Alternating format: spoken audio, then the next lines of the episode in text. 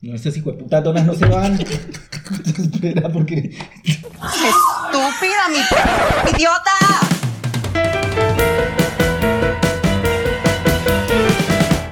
Hola a todos y bienvenidos a otro episodio de Estúpida mi podcast, un podcast del Club de Lectura de Iconografías. Y les habla Sebas. Y como siempre me acompaña Jesús Oli. y Esteban. Oli. Y antes de comenzar hablar de nuestro tema de hoy, quiero preguntarles algo. ¿Alguna vez han sufrido de discriminación? Pero pues yo creo que todos lo hemos, pues todos hemos pasado por algún tipo de discriminación por ser parte de la comunidad, pero que la persona que los discrimina sea de la misma comunidad LGBT. Bueno, ya va a empezar, sí. Sí, eh, porque te estoy mirando. Sí, ustedes no lo ven. No, pero sí, una vez salí con alguien que eh, en la primera cita, bueno, yo no soy cuerpo atlético, tampoco me puedo considerar una persona... Le rompiste el corazón a los oyentes. Ay, a todos mis fans, lo siento, yo no tengo músculos. No, entonces con alguien y cuando estábamos tragando, porque además estábamos ahí comiendo, supuestamente. Pensé que ibas a decir otra cosa. Estábamos cogiendo. No, pues estábamos comiendo en realidad. Y me va preguntando como, ay, ¿tú haces ejercicio? Y yo, no, eventualmente nunca hago ejercicio. Entonces yo, no, no, pues no, yo nunca voy al gimnasio, fue la pregunta. Cuando me miró con sus ojos Así, así discriminatorios. como, como, ¿cómo es? Miranda Presley del Diablo Así, viste la moda de de arriba abajo abajo. arriba. sí. Y fue como, pero tienes que empezar, uno tiene que ser muy juicioso con el gimnasio. Y yo me quedé Ah, como, ¿tienes? ¿what? Sí, yo era como, ¿qué? Pues yo ahí tragando, que además estaba ahí, yo creo que en verdad le quería pedir más chicharrón al de restaurante, como para retarlo. Cuéntame mientras que pido la segunda ronda de chicharrón. Pero sí he sentido, bueno, solo no he sentido muy poco, pero sí he sentido como esas partes de, como no tengo un cuerpo atlético, tampoco puedo decirme que una persona gorda, pues una persona con un cuerpo medio estándar, pero, Pero sí te has sentido como discriminada por tu cuerpo. eso porque no tengo el músculo, más que todo, ya. ¿Y Esteban? Yo, en lo personal, no me he sentido discriminado por personas de la misma población LGBT, pero en mi vida pasada, sí. Nos pusimos esotéricos. Uy, uy. Mi vida pasada. Cuando fui no, antes, antes de ser. De de- hecho, en los 1800. antes de la Primera Guerra Mundial. no, no, no, o sea, antes de ser deconstruida, animalista, Ah, eh, pues, Taciturna. taciturna, sí. Vegetariano. Ya con este motilado, me llamo María José, me gustan los libros, soy taciturna, vegetariana, animalista.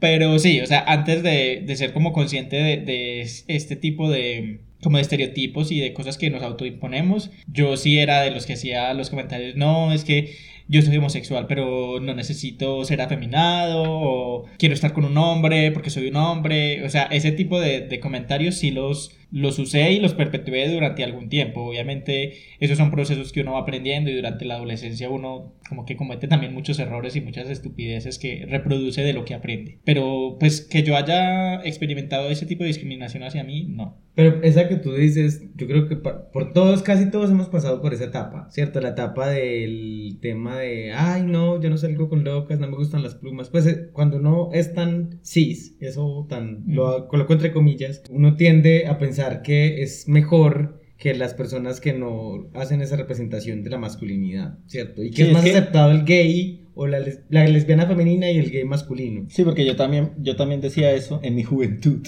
En tu vida pasada. En mi vida pasada. Cuando era astronauta o alguna mierda así.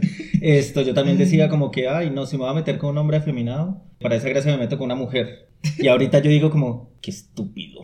Sí, uno dice muchas cosas de las que se arrepiente y creo que también eso viene un poco de, de los miedos que vienen autoimpuestos y también de la misma sociedad o de la familia. Pues recuerdo mucho también cuando se lo conté a personas de mi familia que me decían, ay, pero cuidado para que no le vayan a pegar o, o que no lo vayan a discriminar, que no sea muy loca, que no sea muy femenino. Entonces yo creo que esos miedos también vienen impuestos desde afuera y uno los va reproduciendo. Pero también uno con el tiempo va dándose cuenta de de las cosas tan horribles que uno reproduce con eso. Bueno, y A, Sebas, ¿y tu a- a- a mí me pasó algo y fue, pues cuando estaba como en, tenía 19, 20 años, conocí a alguien por internet. Cuando el internet existía, aunque no crean, existía.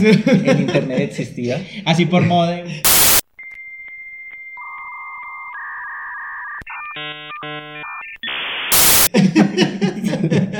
Y duramos un tiempo, que duramos como dos semanas chateando y éramos, o sea, sentía que teníamos una buena conversación. Pues me imagino que a todo el mundo sí. ajá.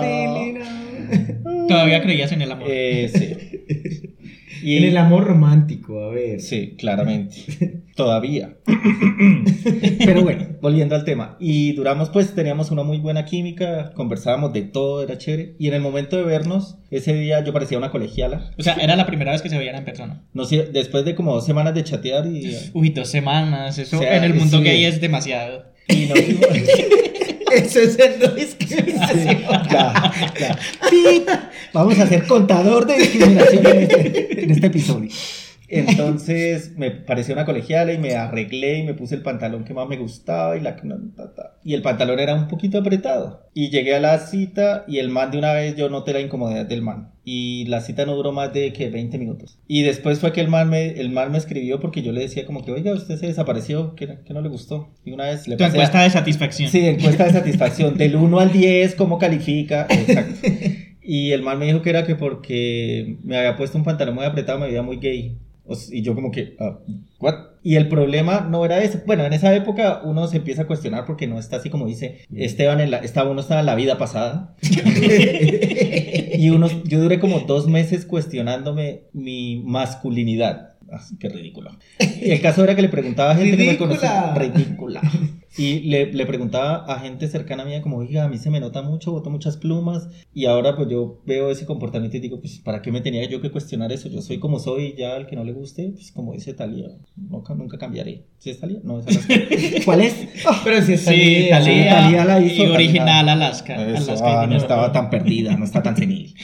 Pero bueno, todas estas preguntas es porque el tema de hoy, que es muy interesante, es la endofobia y toda la discriminación dentro de la misma comunidad LGBT. Y pues vamos a hablar de una película muy interesante que se llama Los chicos de la banda, The Boys in the Band. Uh. Entonces vamos a primero, después de la siguiente cortinilla, hablar un poco de la película sin spoilers, datos curiosos con Esteban.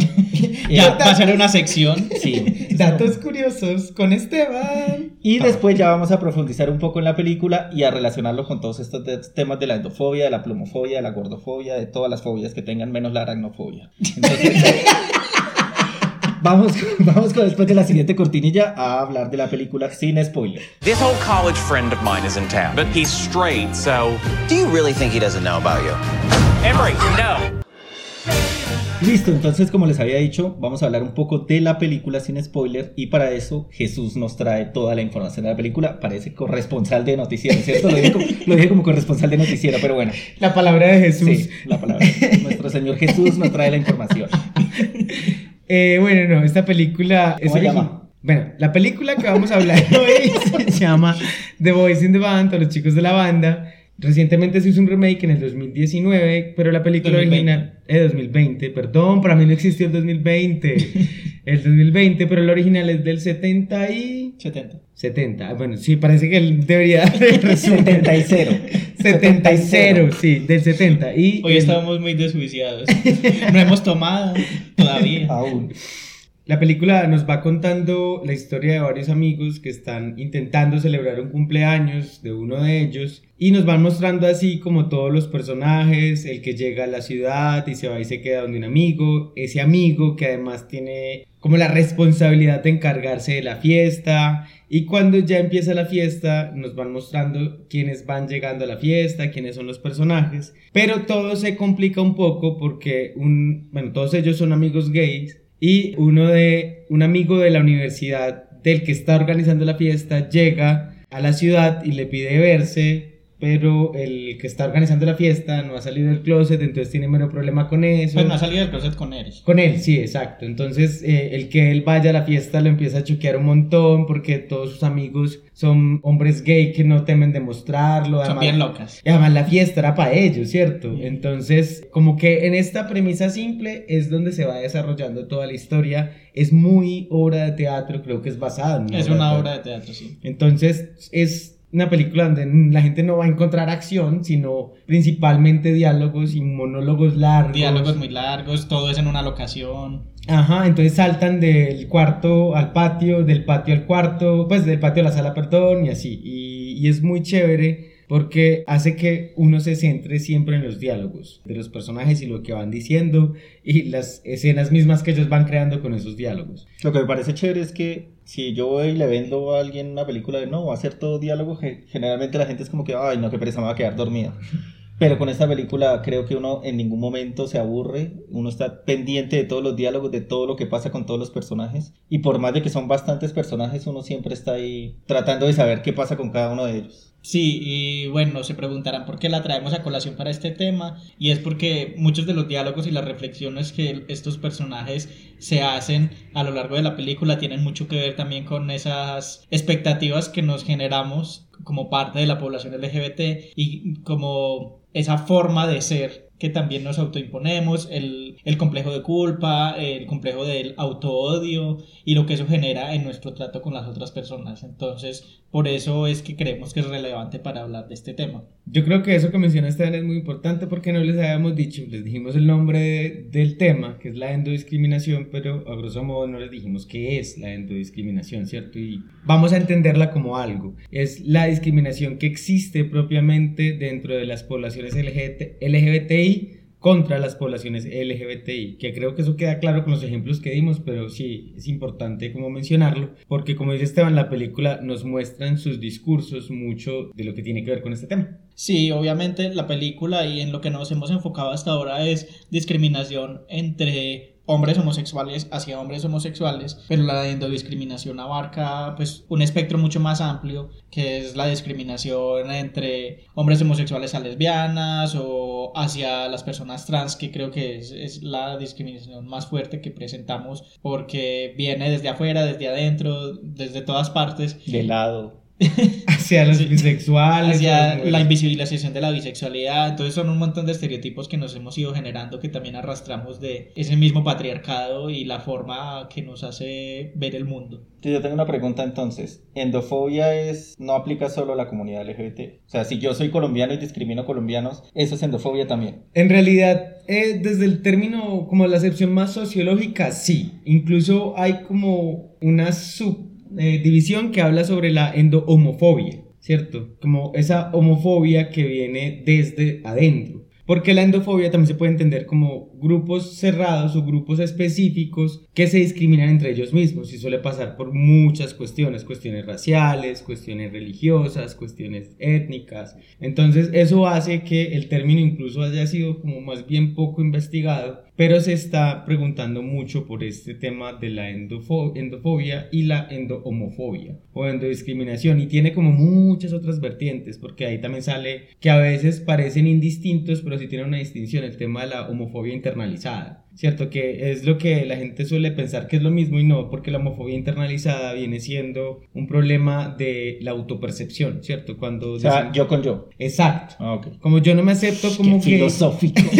yo con yo, yo con mí. Ya. No, como yo no me acepto, entonces tiendo a cuestionarme a mí mismo constantemente y eso obviamente va a hacer que hacia afuera cuestione y violente a los demás, ¿cierto? Aquellos que parezcan un reflejo de lo que soy, que son estas ideas también que han perpetuado el, es- el estereotipo de que toda homo- persona homofóbica es porque es un gay o una lesbiana reprimida o una persona... Que en muchos casos puede ser cierto, pero no siempre es así. Tiene Es- mucho más que ver con la sociedad como un todo y como los valores que como sociedad hemos puesto como importantes. Exacto, por eso digo que es un mito, ¿cierto? Más ese mito que, que las realidades, pero tiene que ver con esta idea de que además es muy psicológica y esto después lo abordaremos en otro tema y es el tema de la homofobia internalizada, cuando el odio hacia lo que soy, siento y tengo es tan grande que tengo que violentar a los otros. Y que eso no tiene que ver con el hecho de que una persona esté fuera de closet o no, o si se acepta como homosexual o como persona diversa o no, porque como lo vemos en esta película, todos ellos ya salieron del closet, al menos con sus círculos cercanos y, viven su vida abiertamente, pero eso no quiere decir que no se auto-odien, porque a pesar de que ya aceptan este estilo de vida y creo que también tiene mucho que ver el contexto en el que fue escrita la obra, fue una obra de teatro escrita en 1968, la película es del 70, pues la original, habían unas cuestiones ahí de, bueno, sí,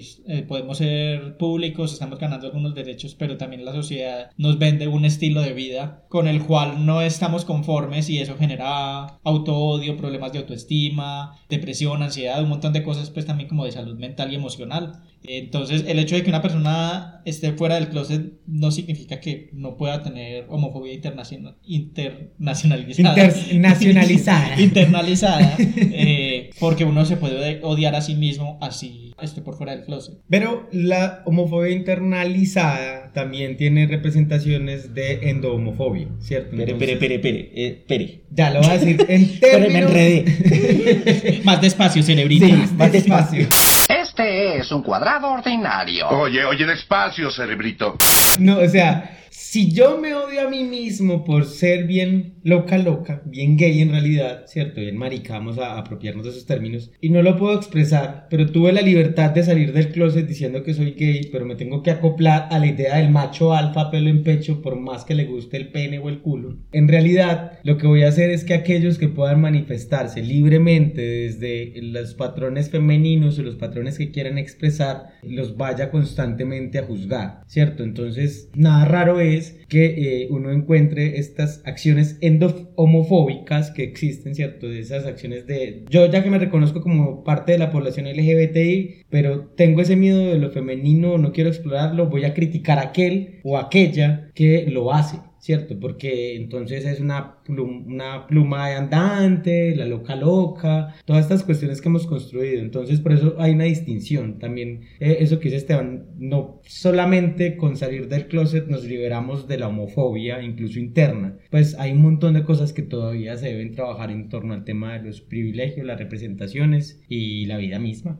Sí, que esto tiene que ver con cosas que creo que ya hemos hablado en la primera temporada y es con la idea binaria del sexo, con las construcciones sobre los géneros que nos hemos impuesto, también con una misoginia generalizada que hay en la cultura en general, la cultura pop y en, la sociedad como tal, de rechazar todo lo que tenga que ver con lo femenino. Entonces, así estemos dentro de una población diversa, igual seguimos poniendo lo masculino como en un lugar más alto y, y de esto derivan un montón de actitudes. Pero bueno, antes, antes de entrar en ese tema, pues no sé, creo que Esteban tiene unos Datos curiosos. datos curiosos sobre la película y cuando ya entremos a hablar de la parte de la película con spoiler, profundizamos más en todos estos temas que hablaron y ahí sí ya me lo explican porque mi cerebrito no dio para tanto. Bueno, sí, entonces los datos curiosos, como Jesús ya lo mencionó, esta película, la de 1970, está basada en una obra de Broadway de 1968 que se llama The Boys in the Band. El eh, reparto de la película original son los mismos actores que trabajaban en la obra de teatro. Esta obra de teatro fue escrita y producida por Mark Crowley y dice que el personaje principal, Michael, está un poco basado en él. Y el personaje del cumpleañero, que es Howard, no, no, ¿cómo es que se llama? Harold. Harold. Sí. eh, está. está. Está inspirado en un amigo de él que se llama Howard y se la dedicó a él también. También es importante mencionar que eh, la obra fue estrenada en Nueva York, pero en el circuito Off-Broadway. O sea, no hacía parte de las, como de las producciones principales de Broadway, sino que hay una parte que se llama Off-Broadway, que es como las obras baratas o que no son de, como de la fama principal. Pero luego del éxito de la obra, en 2018 se hizo como un revival de la obra y ese cast que lo hizo en 2018 es el que hace la película de 2020. Entonces como que se repitió la historia 50 años después, que en el 2018 son 50 años de la escritura de, de la obra, y por eso Ryan Murphy decide hacer como el homenaje. Y el autor Mark Crowley fue también como consultado para este revival, pero murió el año pasado en marzo, eh, unos meses antes de que se estrenara la obra. Ah, Pues la casual. película nueva. Y la nueva película está dedicada a él al final de, de la película y hay como una dedicatoria a él. Otros datos interesantes, o bueno, curiosos, todos los actores de la nueva película, de la de 2020, son abiertamente homosexuales. De la del 70, no todos eran, aunque sí la mayoría, porque en la obra de teatro el escritor pretendía eso, como reflejar esa vida homosexual de la época, por eso también muchos desde los temas y preguntas son muy acordes a esa época, lo que se estaba viviendo, las cuestiones que se estaban haciendo. Uno de los productores de, de la película que se llama Kenneth Wood también produjo un montón de películas a lo largo de los años y en el 93 produjo una de la que ya hemos hablado acá también, que es Filadelfia, sobre el SIDA Sí. con Tom Hanks. Y para el 93 cuando se estrenó esta película, cinco de los actores que habían participado en la versión del 70 ya habían muerto de SIDA. Esto es pues muy revelador de, de lo que pasó con, con este cast original. También el actor que, eh, bueno, hay un personaje antes de, de hacer spoiler, hay un personaje que es como un, un twink, que es un prostituto. En la película original es un prostituto real, que se lo encuentran en Fire Island en Nueva York y le ofrecen el trabajo y nunca había actuado. Y uno de los productores y su esposa se encargaron de él como de proveer por él hasta que murió de, de sida a la edad de 44 años en el 86. Ah, bueno, y otro dato antes de que se me olvide es que hay una locación que no es el apartamento donde graban al inicio de la película, en las dos películas, que es cuando conocemos a uno de los personajes, es un bar y donde él está ahí como coqueteando con otros hombres. Este bar es el mismo en las dos películas, se llama el Julius Bar, que se dice a sí mismo el bar gay más viejo de Nueva York, que está abierto en esa misma locación desde 1864. Durante los 20 del siglo XX, durante la era de la prohibición del licor, era un lugar donde se vendía licor ilegal y a partir de la década de los 50 empezó a, promocionarse a sí mismo como un lugar para hombres gays. Entonces, pues es como un bar que también tiene mucha historia. El Stonewall está al lado, es como eh, al otro lado en la esquina. Y el Stonewall, pues como la fama que ganó por, por los disturbios, opacó a este bar, pero han compartido como historia todo el tiempo. Y en este bar, en el Julius, también se fundó como una sociedad que se llama Matachin, donde hacía protestas en los 60 y 70 porque había una ley que prohibía a los dueños de bares venderle a las personas LGBT. Entonces como que también es un poco de historia LGBT en Nueva York. Y solo como para agregarle algo, ese mismo bar aparece en la segunda temporada de Pose, que es cuando Blanca está peleando. Peleando, creo que se la pasan esas. Cuando ella quiere que pues las, los acepten a, los, a, las mujeres trans en los bares gay y empieza esta lucha en ese... ¿Es ese mismo bar? Es ese mismo bar que aparece en esa película. Ah, eso no lo sabía. Datos curiosos de Sebas. o sea, vamos a tener curiosos. ¿Me estás diciendo que existe un maricaverso? Un maricaverso. solo Marvel lo puede hacer.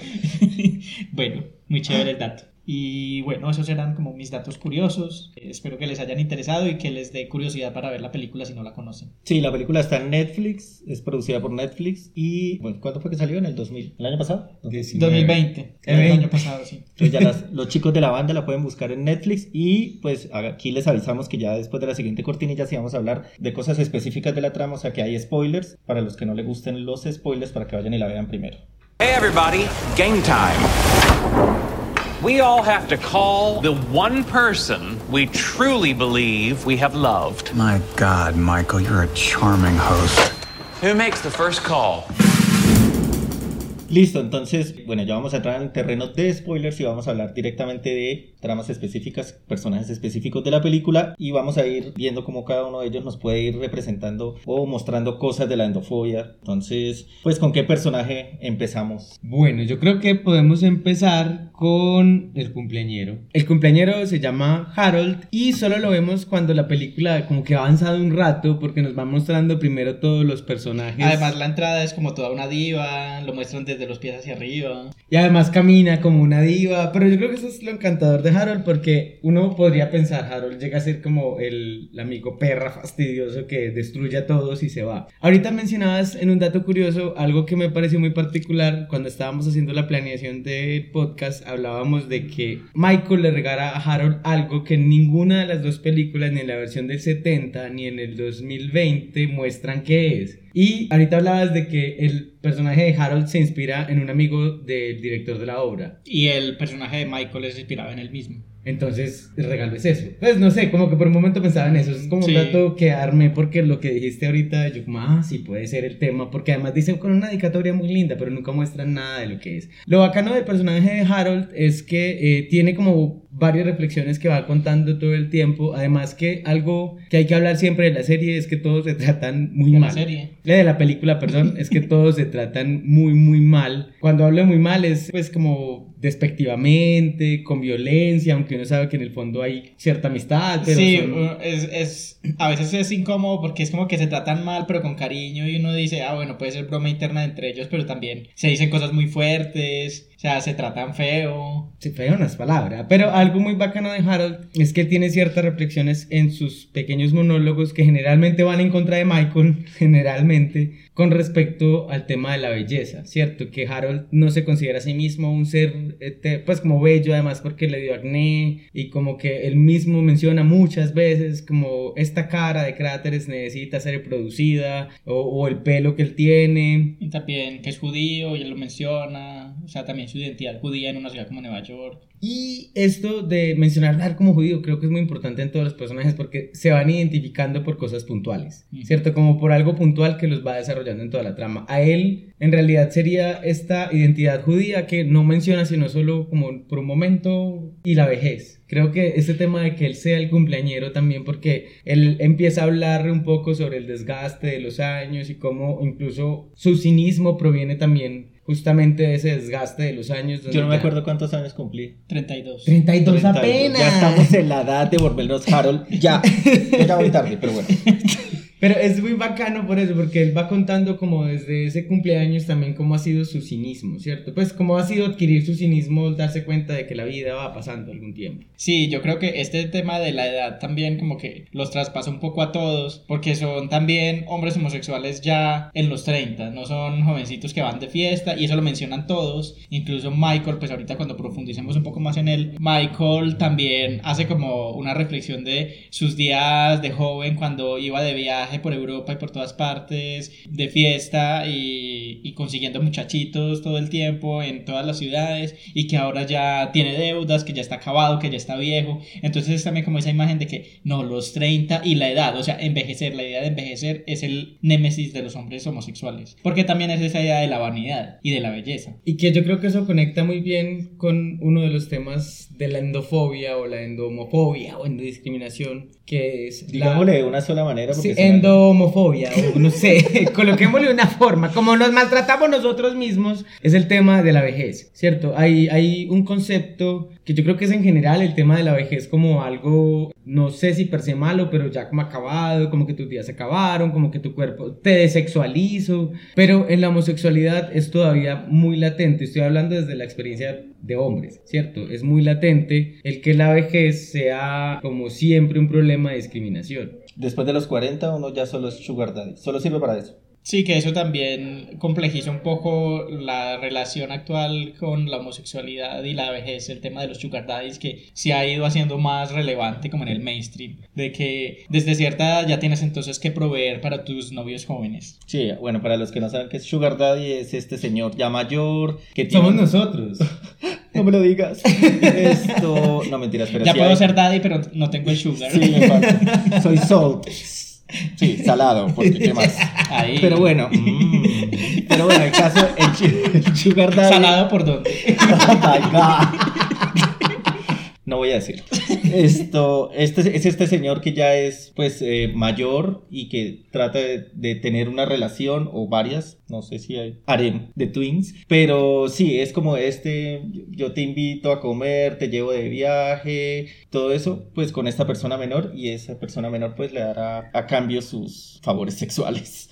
O Y su también compañía. afectivos, Sí, exacto, no solo son sexuales, sí. O, o compañía y, y sí, cosas afectivas. Entonces, para el que no sabía, ya saben, busque su, su sugar daddy para que lo mantenga. No, y yo creo que algo muy teso tiene que ver con, con esa mirada también del homosexual envejeciendo. Pues hay, hay como, como un miedo latente, porque incluso conectándolo con la serie, Michael va mostrando La película. constantemente la película, perdón. Tú quieres sacar una serie de la Sí, película. ya voy a hacer una serie de la película. Michael constantemente va mostrando desde el principio que no quiere quedar calvo. ¿Cierto? Procesos biológicos naturales en muchos hombres, para él son súper problemáticos. El tema de quedarse calvo, el tema de ir envejeciendo. Y quiero conectar otro tema con, con Michael y es las deudas, ¿cierto? Que, que finalmente Michael tiene eh, este problema de las deudas por una vida que parece que tiene que cumplir, ¿cierto? De apariencias. Ajá, de apariencias, de comprar el saco que tira en el... Sí, que tiene también un closet lleno de sacos de, de vicuña y de, de seda y de un montón de cosas súper finas. Un apartamento en Manhattan también. O sea, toda esta imagen que tiene que producir de un hombre gay exitoso. Porque eso conecta con otro término, del montón de términos técnicos que traigo hoy al parecer, y es algo que conocemos como la homonormativización, ¿cierto? ¿A qué nos referimos con esto? Bien, hace algunos años mm, las personas homosexuales ganaron ciertos, de- ganamos ciertos derechos y sobre todo como la idea de que no nos asesinaran, ¿cierto? Por ser lo que somos. De ahí en adelante ha seguido la lucha constantemente, pero se ha como aceptado una única idea de ser gay en el mundo, de ser lesbiana en el mundo. Y pues ni hablar, pues porque no se puede ser trans en el mundo en general. Entonces, eh, el gay que es aceptado y que yo sé que mucha gente lo ha visto en publicidad es el gay blanco, bonito, musculoso, Sexy, masculino. Ajá, sexy, masculino. Entonces, esta es la representación del prototipo que todo gay tiene que ser. Además, bien vestido, ¿cierto? Que sepa Opu- de moda, todo el Eso. estereotipo completo. No, y opulente. Pues,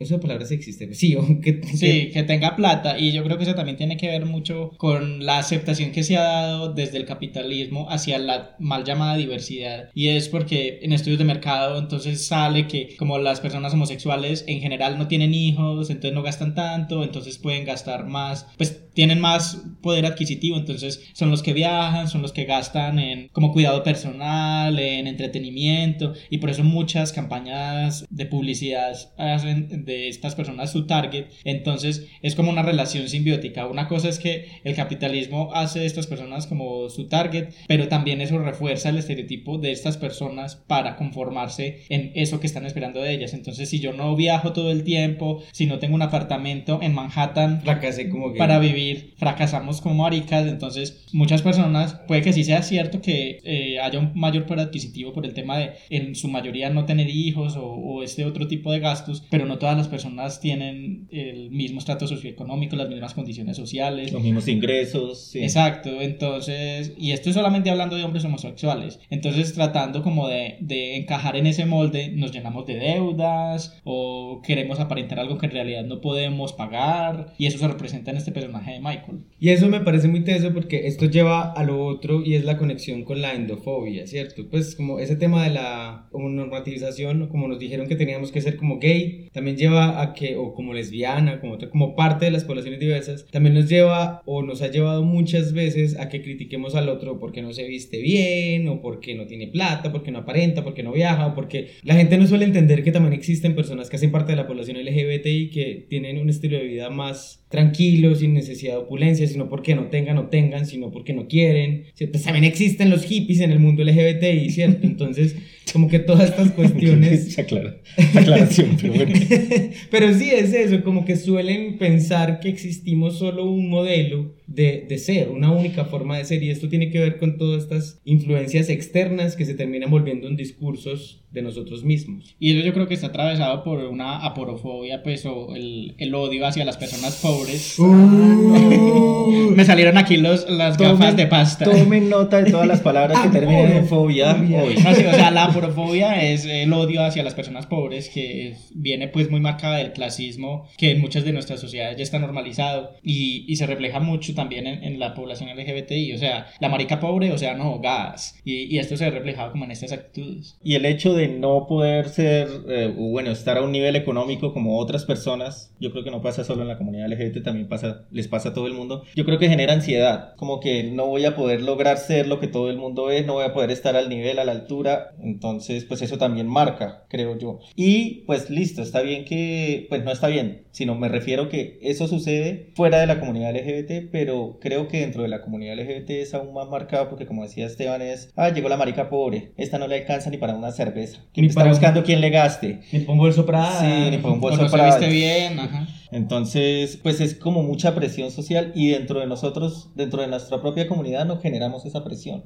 Yo creo que también, ahí ya que tocamos el tema de Michael, que es el personaje que está organizando la fiesta, me parece uno de los personajes más complejos de la, de la película, iba a decir otra vez serie, de la película, y es el tema de que eh, nos lo va mostrando al principio como muy feliz o muy contento de ciertas cosas, aunque nos empiezan a mostrar sus problemas económicos, y él posteriormente se va con el alcohol destruyendo el mismo constantemente, ¿cierto? Va demostrando como ciertas facetas bastante negativas que tiene en torno a, a algo final que es el propio odio a sí mismo, que eso también me parece muy teso y que la película lo deja muy claro en el momento donde él se derrumba, porque hay un momento donde justamente Harold, el cumpleañero, le dice algo súper fuerte que no me acuerdo del todo qué es y el otro queda mirando la ventana en las dos películas igual, llorando. Le dice que se odia a sí mismo. Ah, sí, que ni siquiera el catolicismo, ni siquiera la religión eh, va a ser capaz de decirle que se ame, pues como que le dice todas estas cosas y que nunca va a encontrar la respuesta y que él no va a dejar de serlo, que creo que eso conecta con el tema de O sea, la- que él se acepta como marica, pero que odia serlo. Y él, qui- que él quisiera no serlo, que es muy fuerte también, como ese, ese auto-odio del que hablábamos en la introducción. Y que para él es muy marcado en su religión. Pues él lo dice mucho, incluso al final de la película él se va a misa. En la, en la película del 70 no muestran hacia dónde va, pero en la del 2020 creo que lo muestran cuando va hacia una iglesia. No, pero en las dos él lo dice. Sí, sea, él dice que va para misa. Él dice,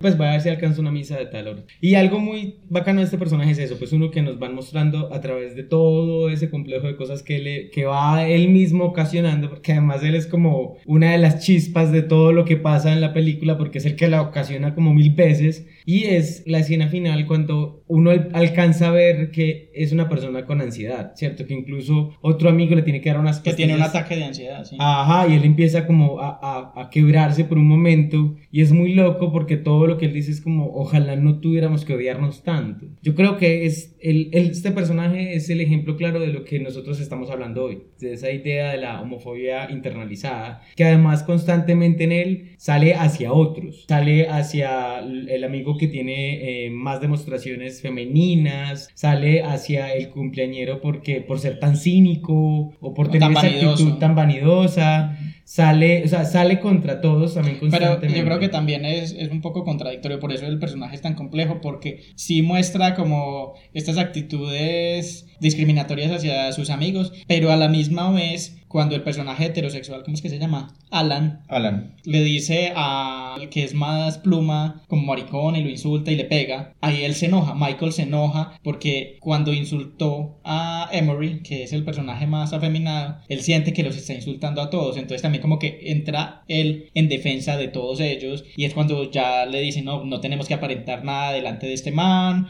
eh, seamos todo lo más marica que podamos y, y empieza a ser más confrontacional, entonces es como, es un personaje muy complejo porque intenta también hacer defender la valía de ellos como personas, pero aún así tiene conflictos internos con lo que él es. Y creo que eso es lo que demuestra la indofobia. Aparte la actuación de ese man es muy buena en esta película. Pues de Jim Del- Parson de la última versión, no me vi la anterior, eh, no me crucifiquen, pero sí me vi la última versión, la que está en Netflix, y la actuación de Jim Parson, uno que solo decía, ay no, yo solo lo veo en The Big Bang Theory haciendo de Sheldon, creo que aquí hizo un muy buen papel, y, y ese monólogo al final es demasiado bueno que uno queda, uno queda impactado con el monólogo que él dice. Impactada. Pero sabes que yo siempre lo veo a él como muy Sheldon en todas partes. Sí, Porque siempre siendo la misma personalidad. Sí. O sea, siempre hace del man irreverente que dice las verdades. O sea, Pero- no, no, no hace papeles diferentes, sino que simplemente les da matices. Ajá, pero me gusta, o sea, me gustó la actuación incluso de los dos personajes y algo muy particular es que las dos versiones son muy similares. Gustándome más la versión del 70, yo creo que también por su estética setentera, ¿cierto? Pues como ese tema de cómo lo mostraban los close-ups que había, que le, le enfocaban los ojos con luz, todo esto. Sí, la del 70 tiene unas como unas tomadas muy experimentales. Hay una parte donde están todos tomando y fumando marihuana que hay un personaje que empieza a verlos a todos como a través de un celofán de color rojo. Entonces tiene como unas tomas muy chéveres. Sí, pero las dos actuaciones son geniales y creo que también, obviamente, la fuerza de este personaje y de todo lo que es recae mucho en eso y recae también en la construcción de ese personaje. Ese personaje que, eh, lo- como le decía Esteban, es súper complejo por esa ambivalencia constante de odio y in- intentar entender quién es. Y yo creo que este personaje no sería nada solo, ¿cierto? Eh, cada uno es como un microcosmos ahí en ese mismo mundo que se crean en ese momento. Y yo creo que podemos hablar de la confrontación justamente de Michael, que es Alan, que es un amigo de él, que era de la universidad, que eran como súper amigos, pero que Alan no sabía que Michael era homosexual porque Michael con Alan nunca había salido del closet. Sí, que en la época de la universidad él era el macho y solamente era gay cuando se iba. O sea, él contaba que la universidad era en Washington y él se iba los fines de semana a Nueva York a putear hablar, pero decía, ay no, y yo estaba muy borracho anoche, no me acuerdo qué pasó, como la época donde él todavía no había salido del closet. Incluso no sé si en, la- en el remake lo menciona mucho, él mencionaba mucho el Inc. Inc, Inc, como Sí. ese tema de mañana me va a dar la depresión post trago, ¿cierto? Como Ujú. que me va El guayabo con depresión, sí. Ajá, entonces, pero es esto, porque también siento que justamente este mecanismo de defensa que él utilizaba todo el tiempo, la depresión post-trago, era una forma de justificar sus actos de liberación, ¿cierto? Como justificar su homosexualidad, como justificar que quería tener sexo con una persona con la otra. Entonces, él lo repetía tanto en la película y todo el tiempo, siento que era para defenderse a sí mismo de una realidad que era él. Incluso cuando ya siendo abiertamente homosexual, fue una pichurria, porque el personaje es horrible, por cierto, en sí mismo muchas cosas, y Sí. como trata a los demás intenta ser muy horrible. Cuando al final lo menciona el ink, ink, ink, creo que tiene que ver justamente también con esto, como con este miedo de mañana voy a acordarme de qué tipo de persona soy, ¿cierto? Y no solo el homosexual, sino la persona horrible que dijo un montón de cosas horribles toda esta noche. Pero conectándolo con Alan, que Alan llega intempestivamente, lo llama llorando y le dice que tiene que hablar con él. Y Michael no quiere porque tiene la fiesta con sus amigos y quería disfrutar también, que eso me parece muy teso, que el otro invade su espacio porque llega a la fiesta sin ser Sí, porque aparte primero lo llama llorando y le dice, tengo que verte. Y cuando Michael le dice, ah, pero es que tengo una fiesta con amigos que de pronto no te llevas bien con ellos, podemos almorzar mañana. Y el man le dice, bueno, y después lo llama y le cancela, le dice que no, que no voy a ir. Y después llega, sí llega, pero sin avisar. Entonces sí, es como una invasión de espacio muy rara. Sí, además que algo que me parece muy teso del personaje de Alan es que primero lo llama llorando y después llama disculpándose porque estaba llorando y casi que le, le dice como, ay no, olvídate que estaba llorando. Sí, como yo olvídate". nunca al lloré. fin, al fin supimos, porque no me acuerdo por qué era que lo estaba llamando, ¿no? ¿Cierto? Nunca en toda la No, película les nunca lo vi. Intuyen que es porque se había peleado con la esposa, pero nunca lo confirman realmente. Y que eso me parece algo muy potente de la película porque incluso la última discusión con Donald, que es otro de los que está ahí, ¿Donald es? Sí, el otro- amigo que llega a la ciudad. Ajá, otro de los amigos que está ahí, que es el último con el que queda Michael, él le pregunta eso, ¿supiste alguna vez por qué estaba llorando? Y el otro le dice, no, supongo que es porque estaba peleando con su esposa. Y él le dice, es mejor suponer eso, ¿cierto? Pues como algo también que le deja al- a la persona que está viendo la película las puertas abiertas para entender lo que quiera, pero siento que hay un mensaje muy potente ahí, porque todo lo que pasa con Alan es que eh, Michael empieza a atar cabos con una historia que le contaron y con sus propias versiones de los hechos de que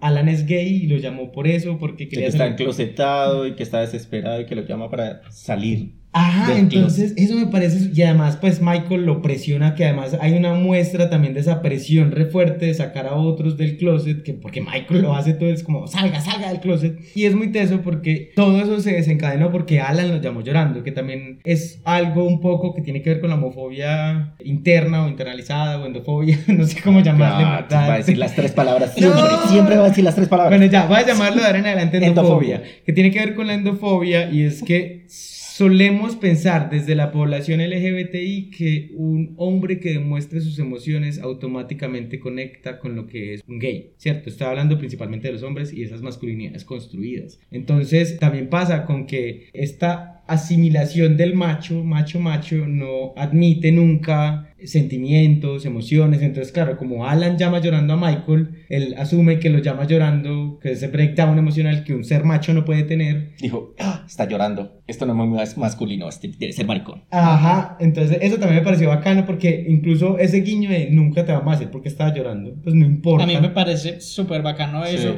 y que además nunca nos confirman si realmente es gay o no. O sea, el personaje de Michael lo empuja a admitir que tuvo un amorío con otro compañero de ellos en la universidad y lo obliga como a llamar y a de- declararle su amor, pero cuando él llama está llamándose a la esposa. Entonces me parece muy bacano porque uno hubiera esperado, ah, sí, este es el heterosexual que es homofóbico, entonces tiene que ser un gay reprimido. Pero la película no nos da eso, nos deja más preguntas que respuestas y eso me parece muy bacano. Incluso porque Alan se agarra a pelear, se agarra no, agarrar es cuando hay dos peleando. Él le pega a Emory, que en la, en la película original, dato curioso, es más dramático el golpe que en el remake, que me pareció genial.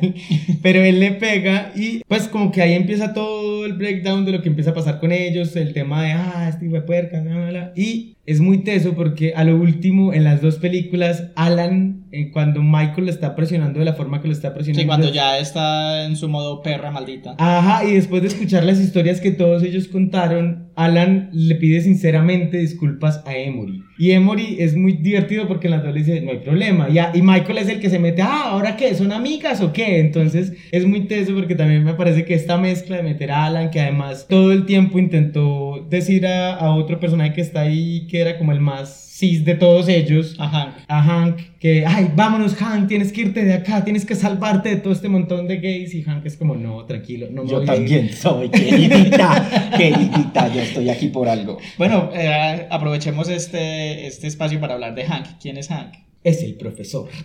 ¿Era profesor? Sí. Sí. Bueno, eh, Han es un señor ya Mayor. mayor y tiene una relación con Larry. con Larry, es que se llama. Y bueno, ellos son una especie de pareja, no sé cómo definirlo, ustedes dirán ahorita. Pero pues él es como el más, dentro del estándar de lo masculino, es como el más eh, masculino, el, el menos más afeminado, el más, sí, el más, más cis. macho. Y justo cuando Alan entra al apartamento, entabla una conversación con él y Es él- con el que mejor se lleva. con el que mejor se lleva por el hecho de que pues él pensaba que era heterosexual. Y porque estaba casado, o sea, le ve la- el anillo en el dedo y le dice, ah, estás casado. Y él sí, tengo dos hijas. Pero después se entera que se está, está casado, pero se está divorciando porque está enamorado de otro man. Y eso es muy teso, porque incluso empiezan a hablar de cosas como, ay, no, eh, tú juega, jugabas tenis, yo no sé qué. No me acuerdo lo del tenis, pero el caso es que Hank, esto, pues me parece un personaje chévere, porque dentro de toda su cis normatividad se lleva muy bien con tanto con su pareja, bueno, tiene sus Sí, problemas. ellos no se llevan, No se bien, en llevan bien, pero digo, acepta todo el ambiente que está ahí con la diversidad de personajes que hay en,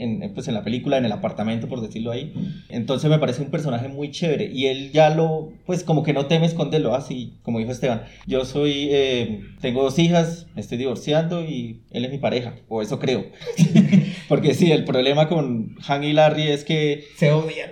pues sí, tiene una relación toda tóxica ahí porque la, eh, Hank dejó a su esposa y a su familia por irse con Larry, pero Larry es un alma libre que no quiere tener ningún tipo de compromiso serio. Entonces, pues Larry también lleva ahí como la culpa de, ay, pero él dejó todo a su familia, pero yo quiero también coger con más gente. Entonces, e- e- ellos dos en toda la película tienen una dinámica ahí de tire y afloje. Como de pasividad, pues como pasivo-agresivo. Sí.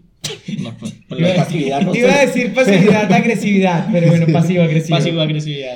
Pero sí, digamos que a mí de todos los personajes, el que más me parece como tierno y entrañable es Hank. Porque entre todos y entre todo ese autoodio que vemos en muchos de los personajes, él es el que digamos, está en una etapa más de aceptación, madura y está feliz consigo mismo, porque él en una parte, cuando le está explicando a Alan toda su historia, cuenta que él toda la vida vivió enclosetado, con culpa, que solamente pensaba en eso todo el tiempo, pero nunca actuaba como en sus deseos, y que una vez tenía una convención en Nueva York, una conven- convención de profesores, y tuvo sexo con un man en el orinal de, de la estación del tren, y que ahí como que empezó ya a dar rienda suelta a lo que él era, y digamos que el, el Hank que conocemos ya está a paz consigo mismo, él se acepta, está feliz, ama a Larry, y digamos que no se da palo porque dejó a su esposa y a sus hijas, el- eh, digamos que es, yo creo que a pesar de haber sido el que estuvo más tiempo enclosetado, el que se acepta tal y como es, y tiene eh, su problema con Larry por la forma en como los dos entienden una relación, que Hank espera tener una relación monógama, mientras que Larry, el conflicto de él es que sí ama Hank, pero no quiere renunciar a, a ser lo que es, al amor libre, a no tener una atadura de fidelidad sexual, y yo creo que hay una diferencia en cómo presentan este personaje de Larry en las dos películas que yo personalmente empaticé mucho más con la del 70. Creo que la forma en cómo lo presentaron en, en la más reciente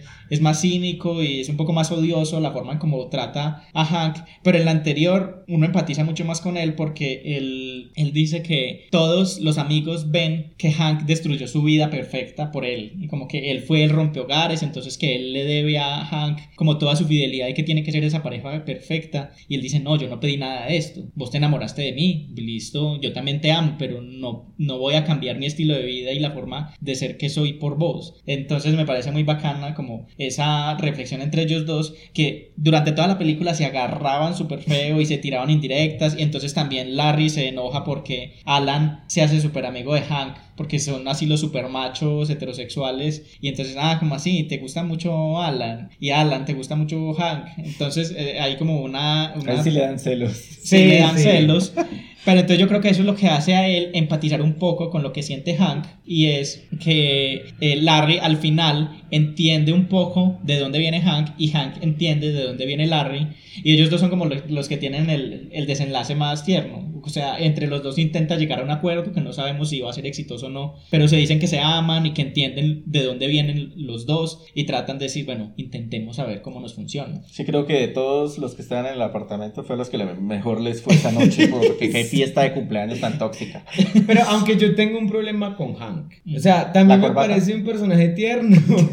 Además, los dos actores se parecen un montón, el de 70 y el del 2020, son muy similares. Pero no, eso no. Yo tengo problema con Hank, es que Hank también mostraba conductas por toda la aceptación que tenga Hank también mostraba conductas bastante apáticas con Emory, por ejemplo, muchas ocasiones. Y en muchas ocasiones Hank mostraba conductas apáticas cuando ellos votaban lo que comúnmente llamamos la pluma, ¿cierto? Cuando ellos podían expresar su feminidad, él mostraba conductas apáticas y aparte. Pero eso tiene su doble cara que me pareció también bacano del personaje de Hank. Y es que así como él tenía el problema tal vez con eso y mostraban sus conductas el problema que tenía con eso, los demás tenían problema con la representación de la homosexualidad de Hank. Porque Hank finalmente no tuvo miedo en decir que amaba a Larry, ¿cierto? Que, que era homosexual, que había dejado a su esposa, o sea, eso es aceptar quién soy. Pero su expresión y manifestación no era la misma de los demás. Era una expresión y manifestación más sobria, más tranquila, ¿no? Pues lo que se entendería como una persona cisgénero en toda su expresión, ¿cierto? Pero yo creo que eso todavía pasa porque está la, como, pues como hablábamos antes, era esta guerra de los, de los afeminados contra los masculinos. Entonces es que, ay, es que los masculinos no quieren aceptarse como son y se reprimen y por más de que digan que son gays, entonces no votan la pluma. No, pues hay gente que no vota pluma, no pasa nada. Como hay gente que la vota. Entonces los masculinos son, ay, esa partida de locas. No hacen sino botar azúcar de los roscones que son. Ay, qué rico azúcar. Nunca había escuchado esa expresión, está genial. Y entonces es esta guerra que creo que ahí está bien representada. Por, sí, porque la, las locas del grupo también le recriminan mucho a él como, ay, este tan rígido, este que no se suelta. Y ellas, entre ellas, se, se tratan de mujer. Emory a todas las tratan, ay, sí, ella es una perra, ella es una no sé qué. Y a él siempre le cargan eso, como que, sí, ya sos homosexual y estás fuera del closet porque no te comportas así como nosotros. Eso me pareció muy bacano y muy diciente también, porque claro, cuando uno habla de estos temas de cómo nos discriminamos entre nosotros mismos, que es lo más común, también hay que entenderlo, suele pasar que uno habla así. Claro, eh, las personas cisgénero o las personas que están muy masculinizadas, eh, principalmente los hombres, castigan constantemente a las personas que tienen conductas femeninas, pero al contrario también pasa, ¿cierto? Y algo que me pareció muy bacano del personaje de Hank es eso, que muestran como también a él lo martillan todo el tiempo por no querer expresar algo que en ese contexto sería considerado algo femenino. ¿Cierto? Entonces eso también me parece bacano de Hank. Sí, esas tensiones que hay entre lo que llamamos femenino y masculino. Y no sé si ustedes, pues a mí me pasa, claro. He conocido gente heterosexual que tiene amanerismos y no por eso voy a decir, ay, es que está mucha loca. Entonces... Pero uno internamente tiene ese prejuicio y es que, ay, si es muy amanerado es marica y uno ahí mismo se ah. confronta a sus propios prejuicios. No, y además que ese tema, yo odio ese coso del ojo de loca. Lo odio con el alma. O sea, si alguien entiende, eso no existe, no tenemos un radar yo no sé si alguien tiene un radar en el culo, pues, pero uno no tiene un radar en ninguna parte. O en otro lado. Sí, que titile, pues, y diga loca, loca, loca, loca. No, eso, eso no existe, porque además eso viene de un estereotipo de la endodiscriminación, ¿cierto? Entonces, eh, una persona que puede considerarse y haber configurado su identidad de género como heterosexual o como otra identidad y que tenga alguna representación que no tenga o alguna expresión de género que no responda al género que le fue asignado biológicamente, estamos diciendo que es gay o que es lesbiana y uno dice, pero ¿por qué? Tiene algo raro, es cacorro. Ajá, y uno dice, pero ¿por qué tenemos que colocarle esas Heteroflexible. Sí, ahora esos temas de, de heteroflexibles, pues, que yo creo que eso han llevado al punto también hasta del acoso, ¿cierto? De, de estas ideas de los dos únicos géneros existentes han llevado a que muchas personas de las poblaciones LGBTI acosen a, los, a las personas heterosexuales, pues porque tiene una conducta, hay que, este es y hay que demostrarle que es. Que siento que eh, el personaje Michael lo demuestra muy bien porque Michael es muy incisivo cuando intenta sacar del closet a Alan todo el tiempo. Entonces eso también pasa en la vida real y tiene que ver con este eh, sistema binario de hombre-mujer y si usted no se comporta como un hombre, entonces es gay, entonces venga para acá. Entonces es como, como estas cuestiones tan tesas también. Sí, yo creo que eso va muy en contra de las propias luchas que queremos hacer y es personalidades más libres y, y que no por ser homosexual o heterosexual o lo que quieras hacer tengas que comportarte de una forma específica con unas normas. Entonces, así yo soy gay, tengo que vestirme así, hablar así, pensar así. Y lo mismo para un heterosexual. Uno entrando al bar gay, toma este formulario. ¿Cuál es el último álbum de Lady Gaga? yo no sé cuál es. ¿Quién es? Y entonces no van a dejar entrar. Exacto, entonces yo creo que eso va en contravía de las propias luchas y es queremos generar nuevas masculinidades que no sean tan tóxicas, que no sean tan violentas. Entonces eso implicaría también cambios en actitudes en las personas heterosexuales y no podemos exigirles entonces que, ah, entonces si es un hombre que está en contacto con sus sentimientos y es sensible y no le da miedo hablar de, de sus emociones, tiene que ser marica. No, porque estamos precisamente buscando que todas las masculinidades sean más sensibles, sean homosexuales, heterosexuales, lo que sea. Entonces son, son esas contradicciones que nosotros mismos estamos trayendo que es muy difícil también de, de combatir de nuestros propios prejuicios. Y yo creo que llegó la hora de hablar del el elefante en el cuarto que es algo que también suelen decir cuando hablan de que las poblaciones LGBTI estamos abiertas al mundo y somos seres de paz y amor, eso es mentira, porque también hay racismo. ¡Es mentira! Porque así como estamos hablando del tema de la endofobia, de todo lo que tiene que ver con la transfobia, que es muy, muy fuerte en las poblaciones LGBTI, también hay racismo, ¿cierto? También ese tema de la homonormativización que existe, que nos dice cómo debe ser. Vayan a las publicidades, van a encontrar principalmente hombres blancos, musculosos y monos. Monos es rubios, para quienes nos escuchan de otros no países. son bueno, rubios. Eh, Rubio menemista. Entonces, eso también nos da a entender que el tema de, de, los privilegios tiene que ver con muchas otras cosas y el racismo es muy latente también en las poblaciones LGBTI. Y aquí hay un personaje que se llama Bernard, que es uno de los personajes que como que siento que representa también esto, el tema de cómo lo tratan, de la forma como se refieren a él, de la forma como él mismo se refiere a sí mismo, como él acepta que ellos sean, además por el contexto de la película, de la obra de teatro, como él acepta que sean así con él, ¿cierto? Pues como que... O sea, lo deja pasar, ya, ya lo normalizó, como dice. Ajá, entonces eso también me parece como muy teso del personaje de Bernard, que además cuando cuenta su historia nos cuenta que la mamá eh, fue la servidumbre de una casa. Y que él también. Y que él también, y que él se enamoró, que además es muy Del hijo de la patrona. Ajá, eso es muy bonito de toda la película y es que nos van contando como esas historias de amor fallidas que eran casi que un punto en común de muchas poblaciones LGBTI. Pero, pero bueno, todo eso ¿por qué lo hacen? Porque creo que Michael es el que se inventa el juego, están en la reunión de cumpleaños y se inventan un juego donde tienen que contar la historia de la persona que más han amado en la vida y la tienen que llamar a decírselo. Tienen Y- que llamar, y o sea, como que puntajes. hace puntos. Sí. Tienen que llamar, que si le contesta a la persona que de la que hablaron le da unos puntos, que si él dice quién es le da más puntos, que si le dice que lo ama le da más puntos. Y así es como la dinámica que desencadena esto. Y además todo eso es para sacar a Alan del closet, que es lo más teso. Sí, se lo inventa para eso, para que Alan supuestamente llame al compañero de la universidad, que al final termina llamando a la esposa, y tratar de sacarlo del closet, pero lo que hace es como hacerle daño a todos los demás. Y es muy, muy... Sí feo. que, de hecho, Harold es el único que no llama y dice yo no voy a jugar este juego. La única forma de ganar es no jugarlo. sí, es súper teso. Pero en este, en este aspecto, entonces entra Bernard que llama y cuenta, pues va contando su historia de quién fue su primer amor y que fue justamente el hijo de la patrona de la mamá, que también era patrona de él. Y cuando lo llama, le da como un breakdown, él se derrumba porque es como esa imposibilidad de saber que fue su amor tal vez prohibido y que nunca va a ser, todas estas cosas. Pero Pero porque además sí tuvieron sexo una vez y el man al otro día actuó como si no hubiera pasado nada y lo ignoró. Pero entonces lo teso ahí es que hay un momento donde cuando él tiene ese breakdown, Michael le dice algo horrible como, ah, no, es que Emory te trata de negro y tú te dejas. Y él le dice, es como yo lo dejo a él, ¿cierto? Como todas estas cuestiones que tienen que ver con el racismo, que me parece que lo hubieran podido profundizar más en la película, sí, pero también pues es una película, un contexto de los 70, donde todavía esas discusiones, aunque estaban, no estaban tan al filo, pero siento que lo toca, en parte lo toca y creo que es un ejemplo muy claro claro de que también en nuestras poblaciones, por más arcoíris que hayan, hay racismos muy marcados, ¿cierto? Y cuando hablo de racismos, no solo tienen que ver con el color de la piel. ¿Por qué invisibilizamos tanto a las mujeres transindígenas o a las poblaciones LGBT indígenas? O todas las cuestiones que se salen del caucásico, en este caso, eh, o el blanco, o todo esto, pues porque hay un sistema racial que constantemente jerarquiza a personas en las mismas poblaciones. No solo invisibilizar, sino todo lo contrario, sino hacerlos un objeto, fetichizarlos, que sucede ahora con la gente negra, que es, ay no, es negro, entonces la debe tener como de 700 centímetros. Y fue madre. Grande, no le cabe en el pantalón.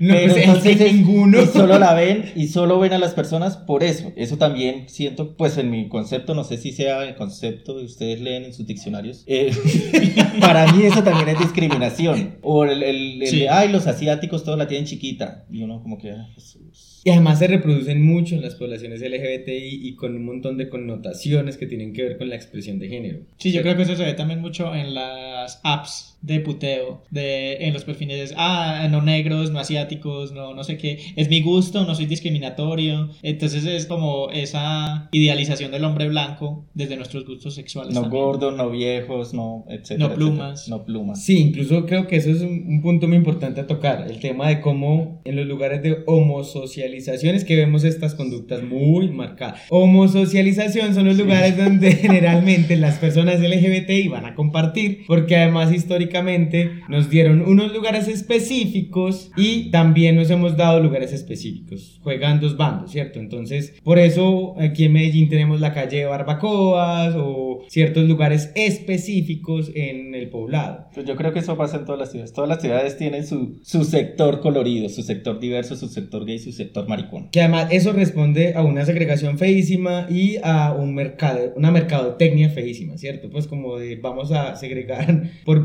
públicos estas cuestiones para que compren ciertos productos que tienen el arco iris. O para no verlos, pues están solamente en una sección de la ciudad, allá están. Allá no tiene que ir el resto de gente de bien para no verlos. Exacto. Sí, y bueno, yo viví en Bogotá, Esteban también vivió en Bogotá y, y vivimos en Chapinero, que es el barrio con Chapigay, le llaman. Chapigay le dicen, y uno allá, las cebras de las calles son de colores, son de arcoíris, así hace mucho, no como hace poco que las pusieron aquí en Medellín y la gente alborotó. Eh, allá están hace rato, pero en ese sector, uno va a otro sector y uno ve a la Es gente que, ciudad. sí, es otro mundo. Uno ve a la gente en Chapinero con su novio y van de la mano y van a hacer mercado juntos y se dan besos. en- Ellos van a Cedritos o a, cual- a Suba o a cualquier otro lado y eso no puede pasar porque allá es como, bueno, aquí no, en el bus no, en el Transmilenio no, etcétera, etcétera. Entonces es como, también es esa segregación, como metámoslos allá y que se vean entre ellos, no los quiero ver. Es la amplificación de la casa. Lo que usted haga en su casa no me importa. En este caso es como Exacto. lo que usted haga en su barrio no me importa. ¿Cierto? En su sector. Sí, los distritos del juego del hambre. Ese es el distrito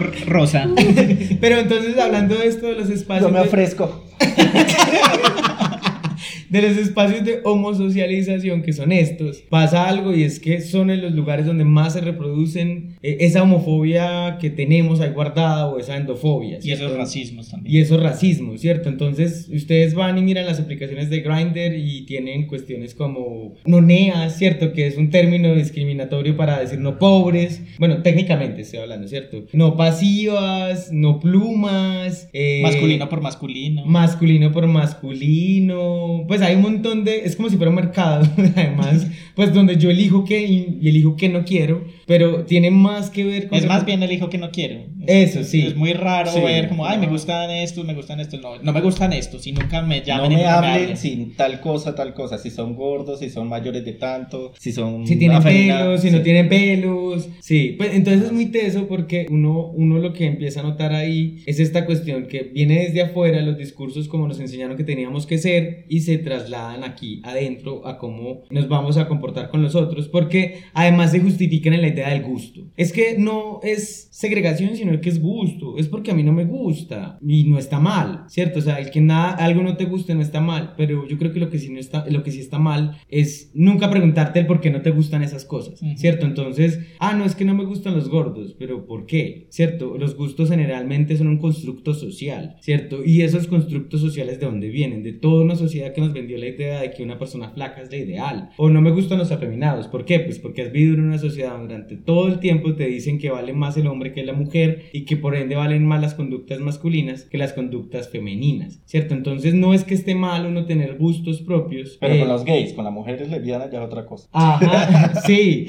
pero no es que esté mal uno tener gustos propios, sino que lo que está mal es nunca cuestionarse esos gustos. ¿De dónde viene? Exacto, y además seguir perpetuando conductas que pueden hacer daño al otro, porque cuando yo digo no gordos, automáticamente le estoy mandando el mensaje al otro de que está mal, ¿cierto? Cuando yo digo no pasivos, le estoy mandando el mensaje al otro de que está muy mal tener conductas femeninas. Cuando digo no plumas, entonces cuando uno dice, ah, no, es que son gustos y tienen que respetar mis gustos, creo que sí hay algo que evaluar desde el punto del privilegio y desde, más que el privilegio, desde el contexto social donde nos han vendido esas cosas. Y me salí un poco de la serie porque estaba hablando de racismo y me fui todo eso, pero...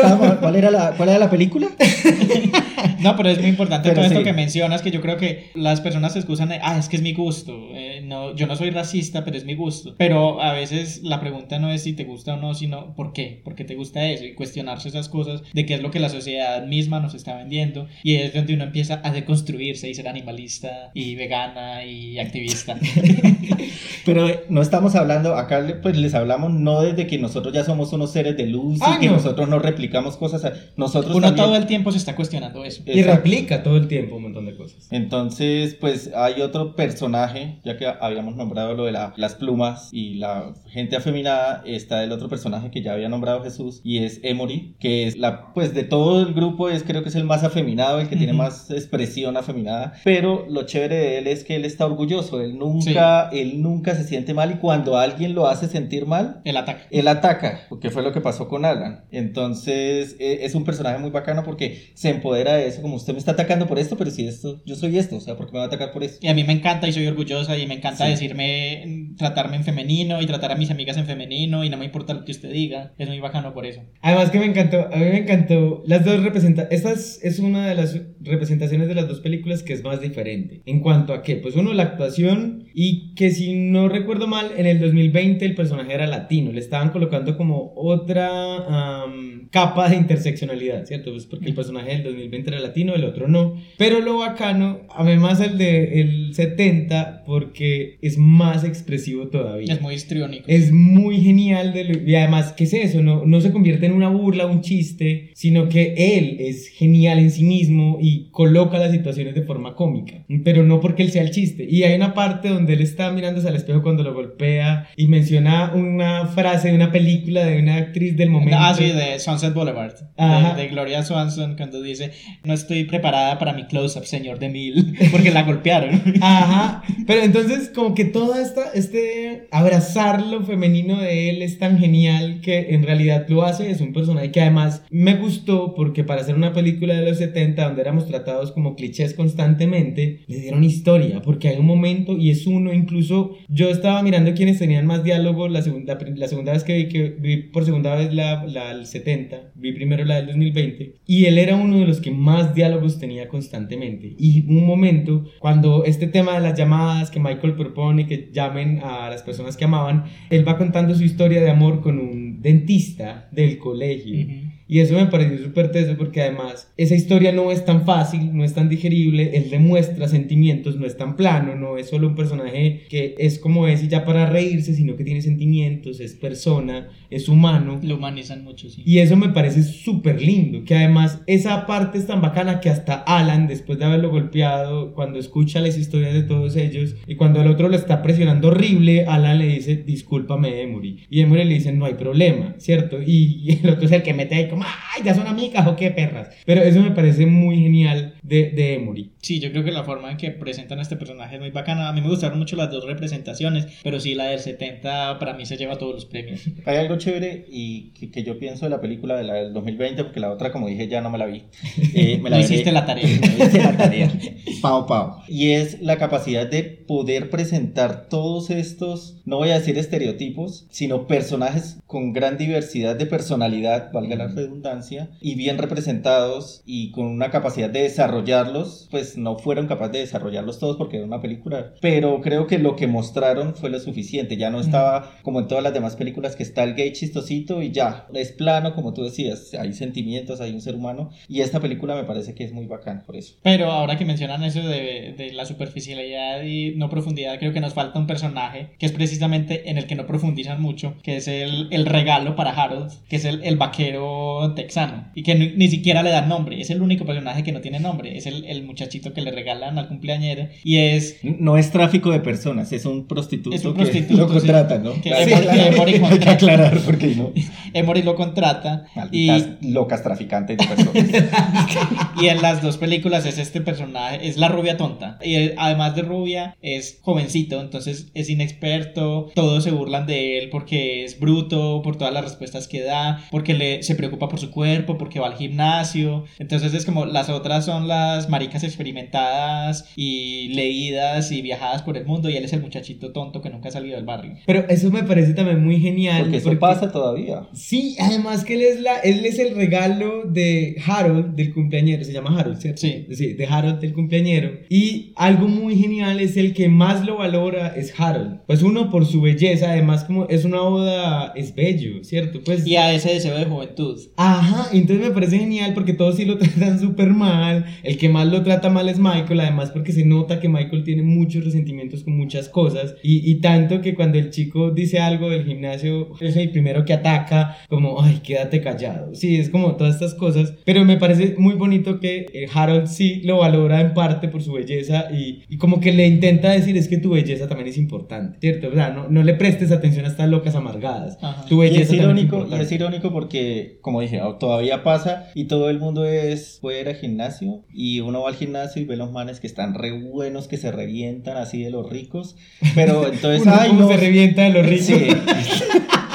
y todos lo desean, pero al mismo tiempo es, ay, es que la musculoca Ajá, esa. eso iba a decir yo, o la sea, musculoca. todos lo desean, pero al mismo tiempo como que lo discriminan. denigran, sí. Sí, entonces eso todavía sigue pasando y también es una clara representación ahí en la película. Sí, y esa asociación como de vanidad con Estupidez. estupidez, o con poca profundidad. Y, o sea, una persona que sea vanidosa no puede ser inte- inteligente o no puede tener otras aspiraciones en la vida. Y sí, yo iba a traer ese término de musculoca que también me parece horrible. Sí. Y es como que, sí, pues si, si te importa y quieres cuidar tu cuerpo, eso no te hace menos o más que nadie. Y si no le impones a los demás, está bien, ¿cierto? Es que yo creo que es, ahí es donde está. ¿Por qué lo dices? Por mi experiencia. No, no. Pero ¿Por lo- qué no vas al gimnasio? Tienes que hacerlo ya. Tienes que sacar músculos. No, lo digo es por eso, pues porque finalmente para eso es la diversidad, ¿cierto? Donde podamos caber un montón. Y siento que este personaje, el regalo, que además no tiene nombre, que no me parece muy particular, me parece que pone el punto en eso. Cuando él le menciona, y eso me parece muy lindo, como es que tu belleza vale también mucho. Porque también suele pasar que en estos, en, estos circuitos y todo esto ocurre que la belleza es valorada como sinónimo de brutalidad, como sinónimo de no intelectualidad. O la vanidad, que no está mal. La marica brutas. El cuidado, por ejemplo, y además se vuelven guetos. Entonces están la- las maricas intelectuales y las maricas vanidosas, ¿cierto? Como si no existieran siempre puentes que conecten. Las que leen a Butler y las que leen la revista Out. Sí, exacto. Yo no leo eso. Entonces ahí es donde está, uno dice, pues siempre hay puentes que conecten a todas las personas eh, en todo el mundo con cualquier cuestión que tiene que ver con gustos similares. Entonces, esto me pareció muy lindo también del personaje, aunque es el menos desarrollado incluso. Sí, es el único que sí es presentado estrictamente como el estereotipo. Ajá, y que trae una cartica con una flor. Ah, sí, la, la dedicatoria estaba en una flor que tenía amarrada en la mano.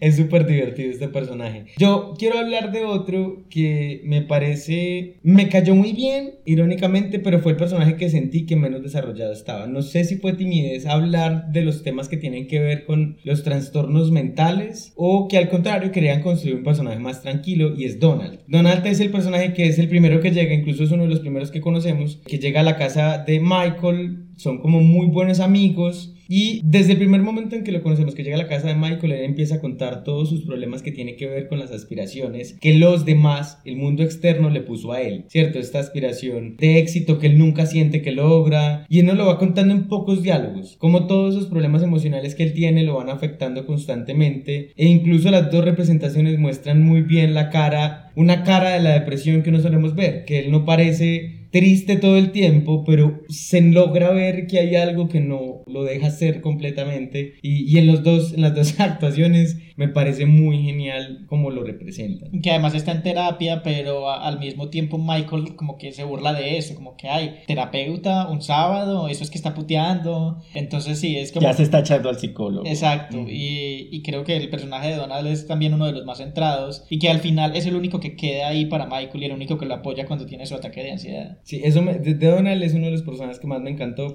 por eso. Y lo chévere de él es que, no recuerdo bien, pero creo que él nunca se mete en ningún problema con ninguno de ellos. Él es el que como que está tratando de, venga, distraigámonos, hagamos otra cosa. Hacemos como- bueno. Eh, sí, y trata de mantenerlos unidos, pero ya lo último como que, ah, esto se fue al carajo. Y se queda con Michael consolándolo en su ataque de ansiedad y depresión y todo eso. Sí, no, además que algo también muy bacano del personaje es que, por ejemplo, él tiene un romance con, sin darse cuenta alguna vez de haberse conocido, pues se conocieron, pero no sabía, con Larry, ¿cierto? Hank. Con Hank, no. No, con Larry. Ah, con Larry, sí. Es con Larry, ellos estuvieron En como un sauna. En un sauna, un romance. Que ni siquiera hablaron. Ajá. Por eso no sabía su nombre. Entonces yo por un momento llegué a pensar que eso iba a ser una trama súper importante, que había un amor ahí porque parecía, y no, en realidad eso nunca fue... Pues es que de hecho tú lo mencionas, tuvieron un romance. No, No, no, no, no, eso no. sexo, sexo sin romance. Se lo chupó.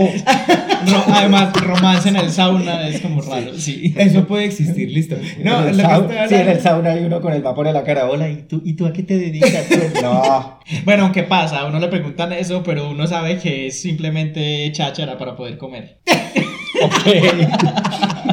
¿Hay algo que nos quieras contar? El punto, el punto con, con, con este personaje es que uno por un momento llega a pensar que eso va a ser como un tema para que se forme un problema y nunca. No, al final dicen sí, nos comimos y ya. Sí, ya. Eh, y eso es lo que también yo siento que hace muy bacano el personaje de Donald, es que es muy tranquilo. Incluso él intenta mediar con Alan cuando Alan se pone todo violento, él le sirve el trago, él intenta calmar durante toda la película a Michael todo el tiempo, como bájate, bájate. Él consola a Donald cuando, eh, perdón, a Bernard cuando... eh, Cuando tiene también su breakdown. cuando entra en ese ataque y lo bacano es eso que siento que en pocas líneas al principio nos contó, venga, esto es la depresión, ¿cierto? Y eh, a los gays también nos pasa, ¿cierto? Como que no todo es felicidad, no todo es opulencia, sino que pues también nos da depresión, también tenemos problemas de ansiedad y me gusta la relación que ahorita la mencionabas que tiene con Michael, porque Michael al contrario minimiza esas acciones que él está haciendo por su propia salud mental. Ujú. Que eso también me parece muy teso porque parece que no pudiésemos cuidar también nuestra salud mental. tan Sí. Vayan al psicólogo, eso no tiene nada de malo, eso es perfectamente, así ustedes como van al control con el médico general cada ciertos meses, ir al psicólogo también es bueno porque eso también es cuidarse. Sí. La salud mental es importante, entonces vayan y saquen su cita con el psicólogo de confianza ya. Sonó como comercial. ¿no? Publicidad política Bueno, pagada. tararán. Además, ustedes no lo vieron, pero puso la mano en puño en la cintura. Sí. O sea, parecía una señora dando un consejo. Y bueno, creo que ya recorrimos a todos los personajes. Nos gustó mucho esta película, tanto la del 70 como la del 2020. Véanla si no la han visto. Y bueno, si están acá es porque ya la vieron o no les importan los spoilers. Y, O lo, que le- o lo que escucharon les pareció interesante y la van a ir a ver después. Sí, Exacto. puede ser. y bueno, ya después de hacer como este review por los personajes, vamos a hablar de unas conclusiones.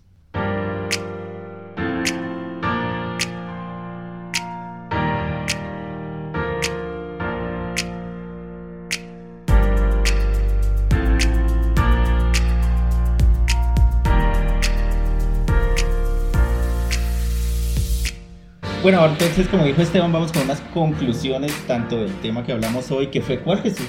La endodiscriminación. Pensé que iba a decir las tres juntas.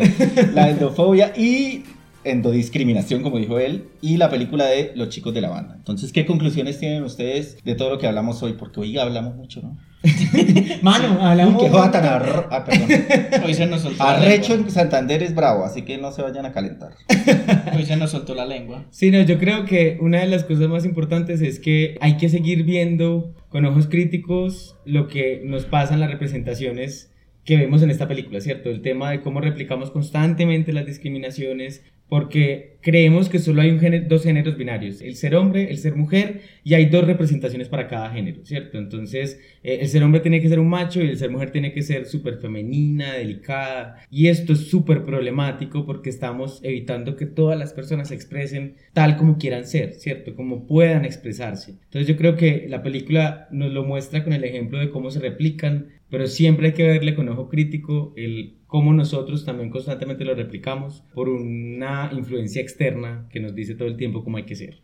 Sí, yo creo que empato eso un poco con la idea de, no por el hecho de que ya seamos conscientes de nuestras propias preconcepciones, ya nos hace como los seres perfectos que no discriminan, sino que eso es como una tarea constante. Uno todo el tiempo se tiene que estar cuestionando y preguntando por qué no me gustan estas actitudes o por qué tengo estas ideas sobre cierto grupo de personas. Y todo el tiempo tiene uno que estarse cuestionando de dónde viene eso, la sociedad qué mensajes me está dando al respecto, porque eso no es una tarea de, de una vez y ya, sino que todo el tiempo hay que estarse cuestionando. Sí, claro que hay gente que lo exagera, ¿no? Hay gente que no está conforme con nada. No, usted no, no, pero no han visto esa gente que se queja por todo. No, es que no me gusta el helado de vainilla porque eso se hace con un proceso de capitalismo, no sé qué. Y yo no, es un helado de vainilla, calmado. O sea, está bien, acepto lo que dice Esteban, que hay que estarse cuestionando cierto tipo de conductas, pero hay otros que se van al extremo que ya todo está mal y pues está bien polemizar, pero tampoco como ser tan problemático, digo yo. No, sé. no Pues- seas deconstruida tóxica. ¿Te gusta, te gusta el helado de vainilla? No. Ah, ¿sí ves? ¿Sí ves? Yo creo que está bien cuestionarse en temas que afectan e hieren a otras personas. Cuando activamente mis actitudes y, y mis mal llamados gustos están hiriendo a otras personas o están discriminando a un grupo de personas. Correcto. Y pues ya uniendo con eso que también dice Esteban y Jesús, el hecho de que seamos comunidad LGBT o población LGBT o como le quieran decir, no significa que todos seamos iguales, no significa que todos seamos hermanos y todo esto sea una pradera y que corramos así con música de fondo, no. Y nos abracemos, salga el arcoíris. Saquemos la guitarra y cantemos kumbaya, no. No, aquí también hay problemas. Pues no, mi ciela. Pues no, no, no.